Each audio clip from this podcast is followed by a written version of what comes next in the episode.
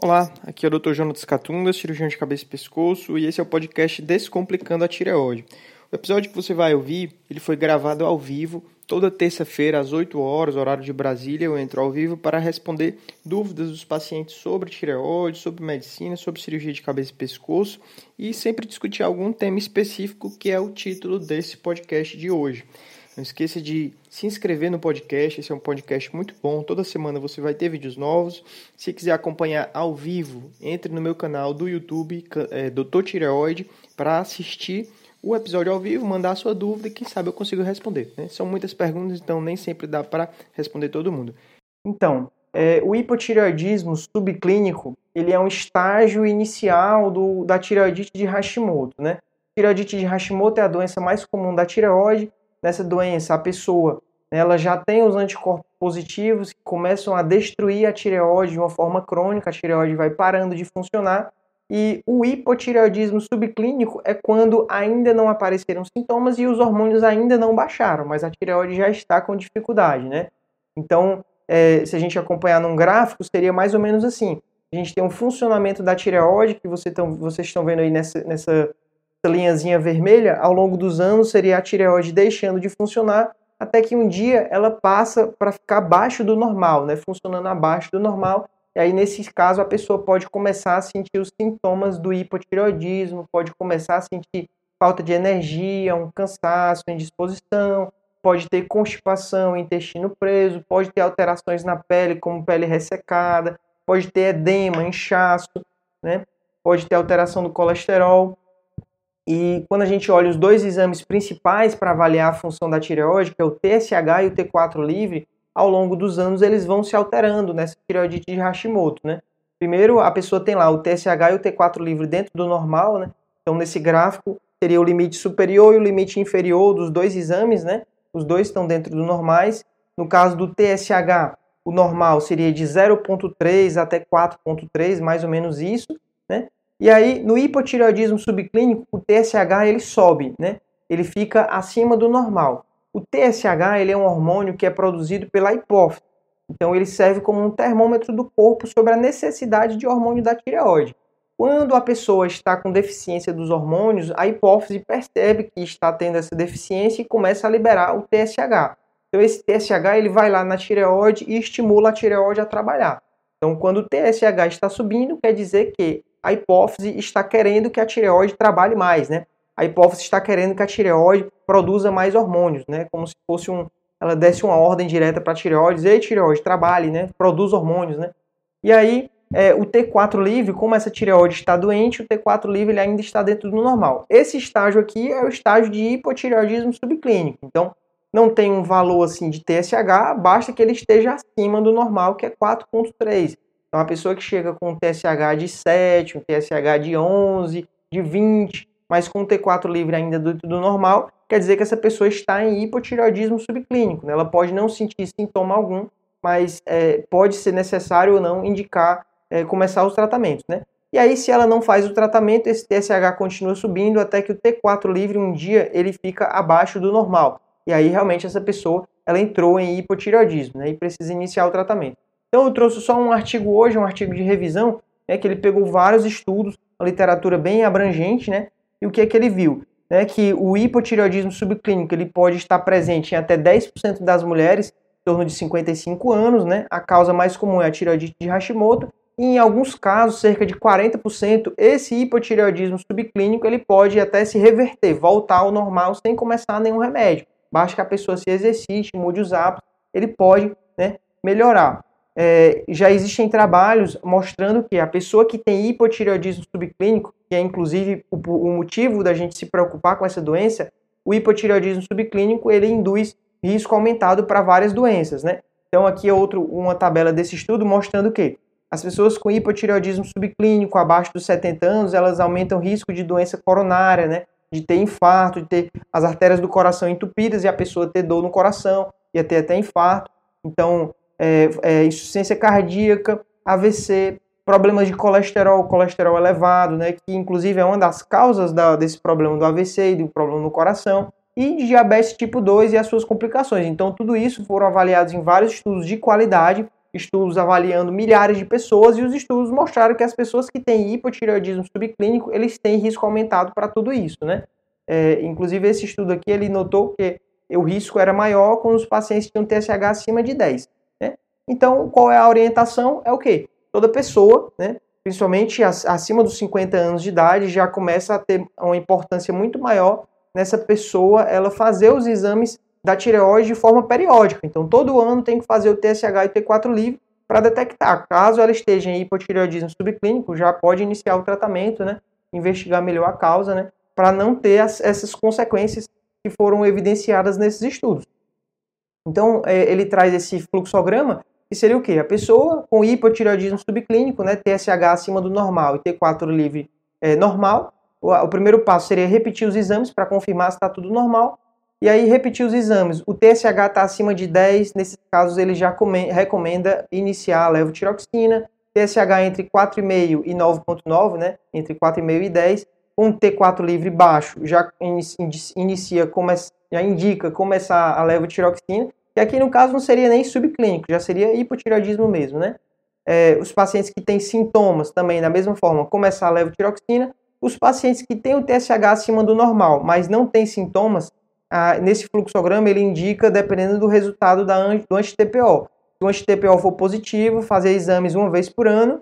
Se o anti-TPO for negativo, ele indica repetir o TSH a cada três anos. Quer dizer, uma pessoa que teve o TSH acima do normal, mas com T4 livre normal, sem sintomas e sem anti anticorpos positivos, ele só recomenda a cada três anos, porque o risco é mais baixo de progredir, né? E TSH normal não tem o que fazer, né? TSH normal é só acompanhar porque essa pessoa não tem hipotireoidismo com TSH normal, né? Tá certo, pessoal? Então, isso era o que eu tinha para falar de hipotireoidismo subclínico. Vamos agora para as perguntas de vocês, né? Que é o mais importante. Eu trago esses slides aqui, é mais para a gente é, ter um tempo até todo mundo chegar, né? Já que o, o, que vocês querem mesmo é que eu responda as perguntas de vocês, né? Então, é, é vamos lá, deixa eu procurar aqui a primeira pergunta da noite. Peraí. subir aqui lá para cima. Boa noite, Sandra. Boa noite, Joécio. Joécio mandou aqui uma pergunta interessante. É, boa noite, tomo Ancoron e este medicamento alterou a minha tireoide. TSH 14,5 e T4 0,98. Ancoron, se eu não me engano, é amiodarona. É um remédio utilizado para arritmia. Ele realmente contém iodo na sua composição e ele pode afetar a tireoide. Então, isso é algo que você deve avaliar com o médico prescreveu esse tratamento para você. Por quê? É, se foi iniciado esse medicamento para você, é porque você tem uma arritmia, então deve pesar qual é o risco e benefício de suspender esse medicamento, né? Se você vai ficar com arritmia controlada ou não, né? Deve ver direitinho isso com o seu médico, tá bom? Isso é algo que pode acontecer, né? Do Ancoron alterar a tireoide. Nesses casos, a gente pode iniciar o tratamento da tireoide, né? Caso você já tivesse predisposição a ter problema da tireoide, o remédio só adiantou isso, né? Ou se são, é uma coincidência você descobrir os dois problemas ao mesmo tempo, né? Isso eu não tenho como avaliar né, sem, sem consulta, tá bom?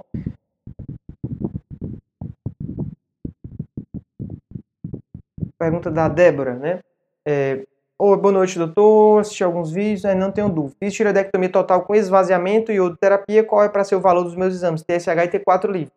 É, é assim, Débora, esse valor de TSH e T4 livre na pessoa que faz o segmento do câncer de tireoide vai depender diretamente é, do estadiamento daquela pessoa. Então, os pacientes que fizeram tratamento e estão com resposta excelente ao tratamento, quer dizer, não há evidência de doença, tireoglobulina zerada, tireoglobulina estimulada zerada, sem nenhum linfonodo suspeito, zerou, não tem nada de doença, esses casos a gente não precisa fazer um, um controle muito rígido do TSH. O TSH ele pode ficar entre 0,5 e 2, não precisa de supressão. Né? Os casos de intermediário risco, esse TSH precisa ficar entre 0,1 e 0,5, e os casos de alto risco, né, de, devem ficar abaixo de 0,1, né? Tá certo? Então, seria, grosseiramente, seria mais ou menos isso, mas isso deve ser visto em consulta médica com seu médico, qual é a meta de TSH para o seu caso. O TSH, se ele ficar supresso por muito tempo, né? TSH menor do que 0,001, TSH bem baixo, que às vezes acontece no paciente que trata o câncer de tireoide, isso pode induzir lá na frente osteoporose, pode induzir arritmias, pode induzir problema no coração. Então, a gente não quer que isso aconteça, né? A gente precisa evitar que isso aconteça. A gente só faz a terapia supressiva de uma forma mais agressiva se o paciente tiver um câncer agressivo, né? O tratamento ele não pode muitas vezes ser pior do que a doença, né? Tem que tentar igualar, né? Tá certo? Próxima pergunta. Pergunta do Tiago, é uma pergunta parece simples, mas confunde muitos pacientes, né? Doutor, tenho que fazer os exames TSH e T4 livre, estou com dúvida se devo ou não tomar o hormônio antes do exame. É, Tiago, não deve tomar os, os, hormônios antes do exame, pois isso pode causar uma interferência no resultado. O ideal é que você tome é, depois de coletar o sangue, né? Você vai fazer o exame em jejum, coletou o sangue, aí você pode tomar o remédio para não, não deixar de tomar naquele dia, né? Tá certo? E não, não pode tomar o, exame, tomar o remédio e fazer o exame, pois isso pode interferir nos valores de TSH, de T4 livre. Tá bom? Próxima pergunta da Ariane. Boa noite, doutor. Fiz tiroidectomia total por conta de um nódulo, não era câncer. Hormônios da tireoide estão dentro da normalidade. Indo para concurso, falta da tireoide em empecilho, pode me reprovar? Ariane, depende do concurso, não sei te dizer se, se teria alguma limitação, né? Porque você é uma pessoa que vai precisar tomar um remédio todo dia, né? Então não sei se Forças Armadas, se existe alguma contraindicação da pessoa que precisa tomar um remédio uma vez por dia, né? A pessoa que não tem a tireoide, ela pode viver uma vida normal. O único empecilho seria tomar o remédio, o hormônio da tireoide todo dia. Então não sei é, especificamente se o seu concurso teria esse impedimento, né? Tá bom? Isso precisa ser visto. Mas geralmente não tem impedimento não. Até onde eu sei, Próxima pergunta, é, doutor, fale sobre a importância do Tyrogen na iodoterapia. É assim, o Tyrogen é o TSH recombinante. Tyrogen é o nome da marca, né, a empresa que criou esse medicamento, TSH recombinante, e a gente utiliza o Tyrogen no preparo para a iodoterapia. Então, o tratamento da iodoterapia ou da radioiodoterapia, ele é utilizado tanto no hipertireoidismo, que nesse caso não precisa de Tyrogen, porque a tireoide da pessoa já está captando muito o iodo radioativo, ou a, radioterapia é utilizada no câncer de tireoide.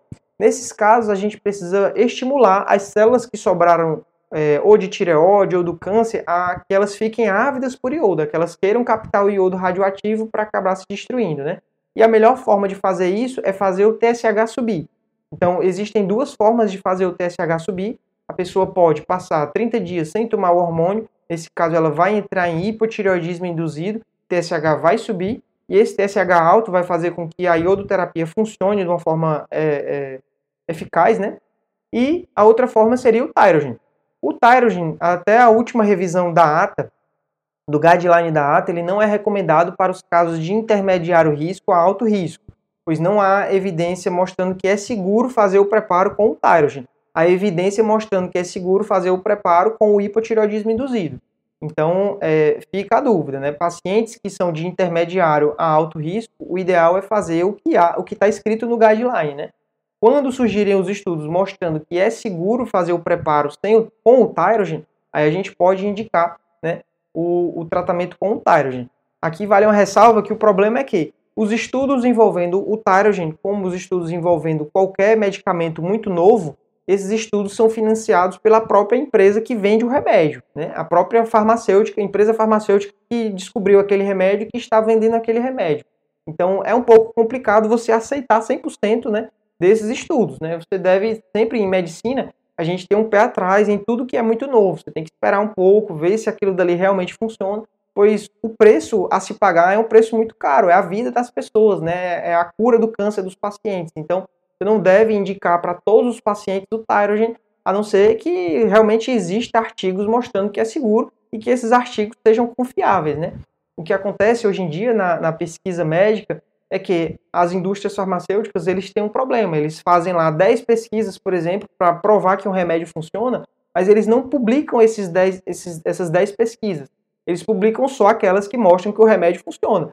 As pesquisas que não mostram bons resultados, eles não publicam. Então, isso gera um problema grande, pois a gente não sabe o que é que eles esconderam, já que eles não publicaram os resultados da pesquisa, né? Então, desvia um pouco do tema da aula, né? Mas é importante que os pacientes saibam disso. Não devem confiar cegamente em tratamentos muito novos, né? A gente sempre tem que ter esse pé atrás, né? Próxima pergunta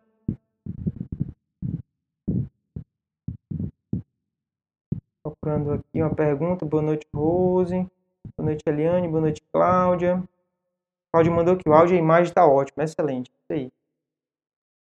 Próxima, a, a, essa pessoa colocou aqui: meu TSH está alto, sinto muitas dores nas pernas. É, esse TSH alto pode ser a causa né, dessas dores nas pernas, principalmente se a pessoa tiver inchaço pelo corpo, tiver com um peso um pouco acima do normal, vai forçar as articulações, né? Pode ter a dor, mas às vezes pode ser outros problemas, né? Como problemas de varizes, problemas de circulação. Pergunta aqui: vou operar a tireoide, mas me deu bloqueio de ramos no coração e foi cancelado minha cirurgia da tireoide é, isso provavelmente foi algo temporário, né?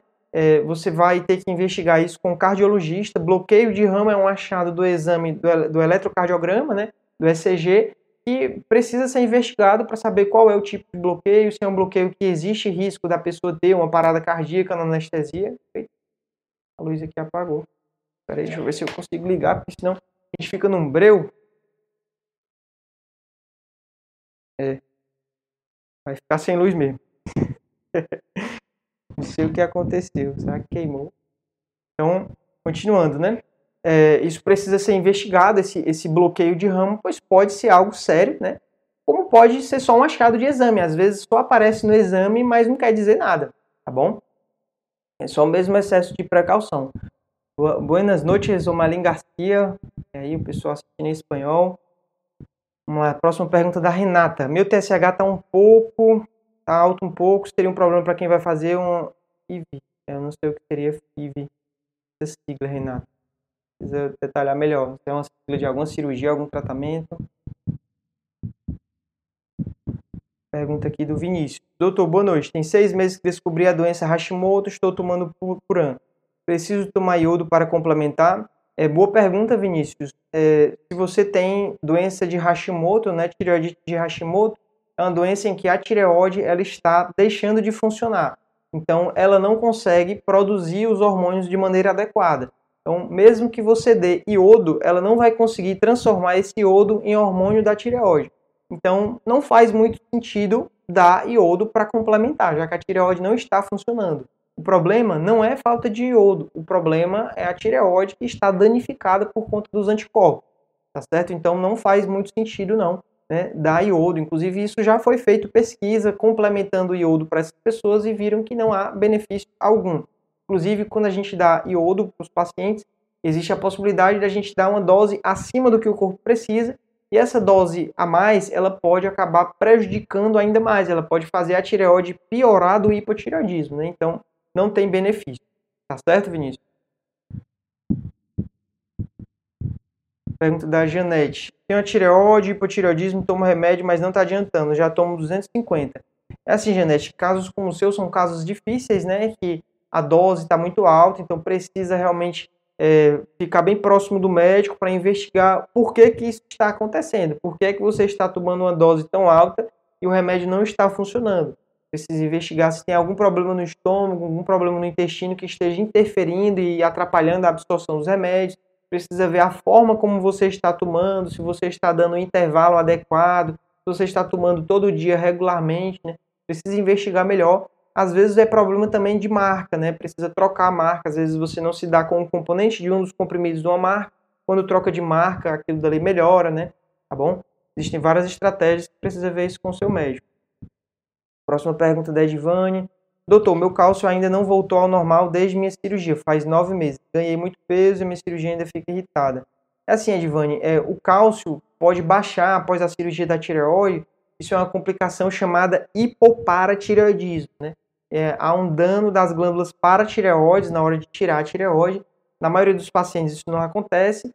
Em alguns pacientes isso pode acontecer e é algo temporário, a gente chama de hipoparatireoidismo temporário em alguns casos mais raros, é o que a gente chama de hipoparatireoidismo definitivo. Né? Então, o prazo que os estudos mostram é seis meses. Se em até seis meses o hipopara reverteu, é porque era temporário. Se passou de seis meses e não melhorou, é porque é um caso definitivo, né? Então, dificilmente vai voltar. Tá certo, Edvane? Então, infelizmente, é, isso deve ser visto com o seu médico, né? Ver o que é que dá para melhorar para que você não sinta os sintomas do hipoparatireoidismo, tá bom? Por enquanto não existe ainda o comprimido de paratormônio, do PTH, que é o que está faltando, né, que faz o cálcio baixar. A, única estratégia atual é dar cálcio para a pessoa para fazer o cálcio ser absorvido. Mas na hora que surgir o comprimido de PTH ou a injeção de PTH, a gente vai conseguir reverter essa doença, né? É, já existe a injeção de PTH, mas ela ainda não funciona, né? Os estudos não têm mostrado bons resultados, né? Então, no futuro, se Deus quiser, essa complicação vai ser resolvida, né? Próxima pergunta. Boa noite, doutor. No caso de carcinoma papilífero, geralmente é necessária iodoterapia. Descobri em setembro, estou aguardando tiroidectomia pelo IANS. Demora pode piorar o caso. Então, Gia, são duas perguntas, né? Iodoterapia geralmente não é necessária no câncer de tireoide, né? É, hoje em dia, a maioria dos casos são descobertos em estágios ainda iniciais, então não há necessidade desse tratamento complementar na maioria dos casos. Isso a gente vai avaliar após a cirurgia, quando vê a biópsia, ver se há uma presença de fatores adversos, como é, extensão extratireoidiana, metástase para os linfonodos, invasão angiolinfática. Vão ter lá na biópsia vários achados. Se eles forem positivos, aumenta o risco do câncer, então a pessoa acaba indo para a iodoterapia. Se eles forem negativos, pode não ser necessário fazer a iodoterapia. É, quanto à outra parte da pergunta, né, a demora pode piorar o caso. É assim, todo câncer, né, foi diagnosticado que a pessoa tem um câncer, esse câncer pode lentamente ir progredindo. Então, é, a gente não tem como dizer o quão é seguro aguardar pela cirurgia, né? Se, se esse câncer vai progredir rápido ou não. Na maioria dos casos é seguro, na maioria dos casos ele não progride rápido. Mas algumas pessoas têm o azar de ter o câncer que tem uma mutação que faz com que ele se multiplique muito rápido. Então, esperar um mês pode ser que apareça linfonodos não existe um teste ainda para isso, um teste que diga qual é o que vai evoluir devagar, qual é o que vai evoluir rápido, né? Então, é, não tenho como dizer com certeza, né? mas geralmente é seguro sim. Próxima pergunta da Daniele. Boa noite, doutor. Fiz a iodoterapia, desde então apenas tive o hipotireoidismo subclínico. Isso é normal? É assim, Daniele, se você fez a iodoterapia, foram dois motivos, né? Ou era hipertireoidismo e agora virou hipotireoidismo, ou era câncer e você tirou a tireoide, né? Pelo que você falou, parece que era hipertireoidismo, né? Então, é muito comum um paciente que trata hipertireoidismo evoluir para o hipotireoidismo, né? E aí, é, se é subclínico, no seu caso, muitas vezes há necessidade de repor o hormônio, pois é algo que a sua tireoide ela não vai reverter. E para evitar as consequências que eu falei do hipotireoidismo subclínico, é melhor realmente repor o hormônio, tá bom? Às vezes é um pouco frustrante, o paciente não entende muito bem por que, que ele tinha hiper e agora ele tem hipo e por que, que ele tem que tratar esse hipo, né? Porque o hipertireoidismo ele é mais grave ele pode realmente levar a pessoa a óbito por complicações, né? Então a gente traz o paciente para o hipo que é mais fácil de manejar, a maioria das vezes, né?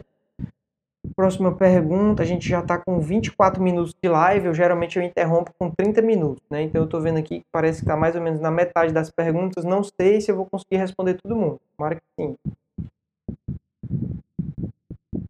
Próxima pergunta da Maria Aparecida. Boa noite, doutor. Tirei toda a tireoide, tomo levoide 125, mas ando com canseira demais. Preciso mudar o remédio?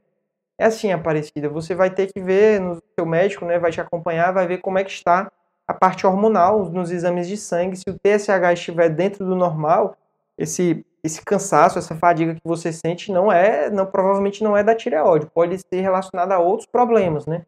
Então, causas que você deve investigar: anemia, deve investigar sedentarismo, se a pessoa é sedentária, não gasta energia, ela começa a ter realmente esse cansaço, se a pessoa está acima do peso, a ansiedade generalizada, a depressão, é, sintomas, é, problemas é, psicológicos, né, problemas é, psiquiátricos, eles podem causar né, esse cansaço. Né, a mente, quando ela está muito é, cansada, ela pode realmente ter sintomas no corpo, tá certo? Então precisa investigar tudo isso, né? Às vezes é um problema mesmo, uma pessoa que está trabalhando demais, a pessoa que está sob muito estresse, ela começa a ter cansaço no corpo. E não quer dizer necessariamente que o problema é do hipotireoidismo. Né? Próxima pergunta, da Luzia. Boa noite, queria saber se nódulos na tireoide prejudicam os dentes, pois sinto dor nos dentes, mas o dentista não soube me dizer. Até onde eu sei, Luzia, não tem relação não, viu? É a primeira vez que eu estou ouvindo algo desse tipo, eu posso até pesquisar, mas não costuma ter relação, não. Precisa investigar direitinho com, com o dentista, né? Às vezes é sensibilidade, né? Os dentes sensíveis. Próxima pergunta da Fabiana. Boa noite. Fui diagnosticada carcinoma papilífero. Ultimamente ando com dores na garganta, febre e perda de peso. Esses sintomas são desse problema na tireoide. A cirurgia vai ser em março. Geralmente não é desse problema, não. viu, Fabiana? Tem que investigar com o médico, né? É, todos esses sintomas que você fala não parecem ser parte de uma só doença. Pode ser uma infecção da garganta, que causou febre na garganta, perda de peso relacionada a outro problema, tem que investigar direitinho. Outra pergunta sobre o tyrogen. O tyrogen estimula a tireoglobulina? É, sim, né? De uma forma grosseira, sim, porque o tyrogen é o próprio TSH, né? O TSH recombinante, ele, o, o, quando o TSH sobe, esse TSH ele estimula qualquer célula que seja é, originária do tecido folicular da tireoide, né? A célula folicular da tireoide, tanto a célula normal da tireoide que pode ter sobrado, sobrado quanto do câncer de tireoide, essa célula começa a produzir tireoglobulina. Então, o tyrogen ele estimula a tireoglobulina e aí quando a gente faz o exame de sangue a gente vai ver lá a tireoglobulina estimulada, tá bom? Chegando perto do final, as últimas perguntas. Boa noite, doutor. Minha T4 está um pouco alto. Seria problema para quem vai fazer uma FIV? Ah, Renata de novo. Não sei o que seria FIV, Renata. Tem que escrever qual seria essa cirurgia, que eu não sei te dizer. Tá certo? Próxima pergunta. Tenho hipotireoidismo, meu médico falou que não posso tomar remédio para gastrite, pois interfere no puram. É assim, Elizabeth, o, o remédio que seu médico está, em, a, a, está falando geralmente é um inibidor de, de bomba, né, de prótons. Pode ser o omeprazol, pantoprazol ou algum remédio dessa categoria, prazol, né? Realmente, esses remédios, como eles costumam ser utilizados em jejum, e o remédio da tireoide também é tomado em jejum, é, o uso dos dois remédios pode interferir, principalmente o do estômago interferindo no da tireoide. Então precisa ver direitinho para os horários não chocarem, né? Acaba que o da tireoide ou do estômago vai ter que ser tomado à noite e o outro vai ser tomado de manhã. Precisa ser visto com o médico, né? Que não pode é você ter hipotireoidismo e ter gastrite e não deixar de tratar as duas doenças só porque o remédio pode interferir na outra, né? Você precisa tratar as duas doenças, precisa só encontrar a melhor forma, certo? Não faz sentido deixar de tratar uma doença porque o remédio pode interferir em outra. Né?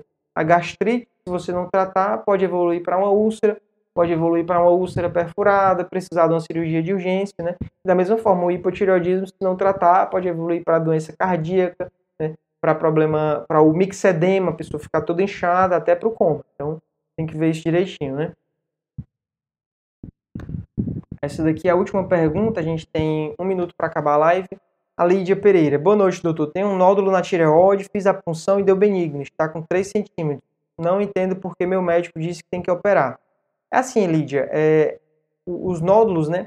É, não é assim um preto e branco, né? Existe uma área de cinza em casos em que a gente tem dúvida até quando vale a pena aguardar, observar, né? Só acompanhar ou operar, né? Casos em que o nódulo tem 3 centímetros, é como se a pessoa estivesse em cima do muro se você for em 10 médicos, 5 vão indicar cirurgia, 5 vão contraindicar cirurgia. E aí o paciente fica naquela dúvida sem saber o que fazer.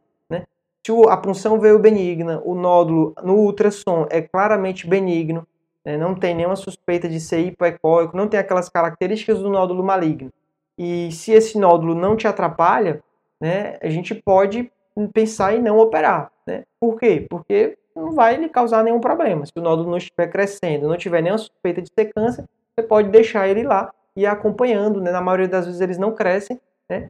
E caso seja o contrário, caso o seu nódulo, apesar da punção benigna, tenha um ultrassom suspeito de ser câncer, ou a punção vem indeterminada, nódulo de 3 centímetros vai para a cirurgia, né?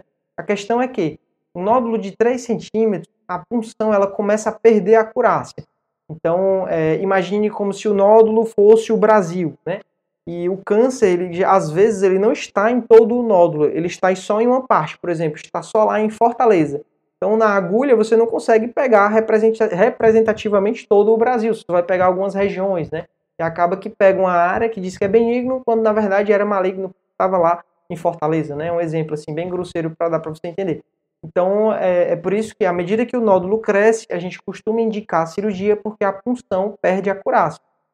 Só que os exames de imagem hoje em dia eles são muito. É, é, uma qualidade da imagem é muito boa, a qualidade do ultrassom, e o ultrassom é um exame bem acessível, né? Então você pode acompanhar alguns casos, né, sem indicar cirurgia de cara, né? Tá certo? Então deve ver isso direitinho com o seu médico, né? Se você não se sentir segura com o seu médico, procure outro médico, porque tem também outra questão, né? No Brasil a gente vive num sistema é, de saúde em que ou é o SUS ou é os planos de saúde, né? E, e os médicos particulares. Os médicos do SUS e dos planos de saúde, muitas vezes a, o pagamento desses profissionais é pela produtividade. Então, eles precisam ter uma grande quantidade de pacientes operados para poder ter algum retorno financeiro. Então, acaba que é comum indicarem cirurgias mais do que necessário, né? Cirurgias às vezes até desnecessárias só para ter o retorno financeiro. Infelizmente, isso acontece, né? Eu vejo isso todos os dias, pacientes procurando uma segunda opinião comigo. O médico indicou uma cirurgia, quando a gente vê os exames, não dá para entender por que, que o colega queria tirar aquela tireoide, né? Isso acontece, precisa ficar atento, né? Infelizmente, é, existem médicos demais e alguns não têm vocação nenhuma para ser médico, né? Acaba que isso acontece. Beleza? Então é isso. Então chegamos ao fim de mais um episódio do podcast Descomplicando a Tireoide. Não esqueça de comentar se você ficou com alguma dúvida, se inscrever no podcast, assinar o podcast. Tem muita pessoa que escuta, mas não assina o podcast. Compartilhe, avise as outras pessoas sobre esse podcast para que elas também possam escutar e aprender mais comigo. E caso você tenha interesse, acesse o meu site doutortireoide.com para procurar como você pode ser atendido por mim. Beleza? É isso aí, vamos para o próximo.